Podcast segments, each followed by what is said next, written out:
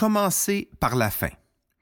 Saviez-vous que 65% de notre stress provient de notre manque de direction, c'est-à-dire ne pas savoir où l'on va ni savoir pourquoi.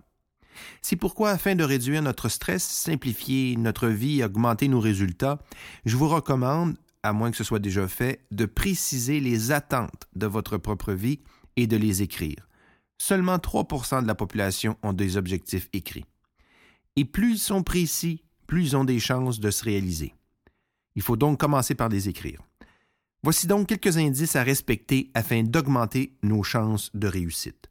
Premièrement, écrivez vos objectifs. Les avoir dans la tête, c'est pas assez. Et commencez par la fin, c'est-à-dire ce que vous voulez avoir atteint à la fin de l'année, par exemple. Deuxièmement, ayez des objectifs pour chaque dimension de votre vie. Ayez-en cinq, par exemple. Cinq dimensions. La première, la partie professionnelle. Deuxièmement, financière. Troisièmement, physique. Quatrièmement, émotif. Et cinquièmement, la dimension spirituelle, le sens que vous voulez donner à votre vie.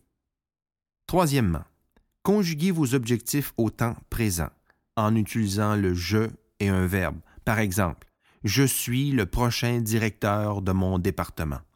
Il faut le croire pour le voir.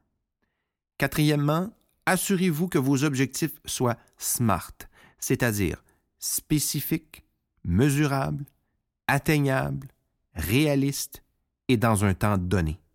Un rêve n'est qu'un rêve, jusqu'au jour où il est mis sur papier avec une date butoir. À ce moment-là, il devient un projet et un projet peut devenir une réalité.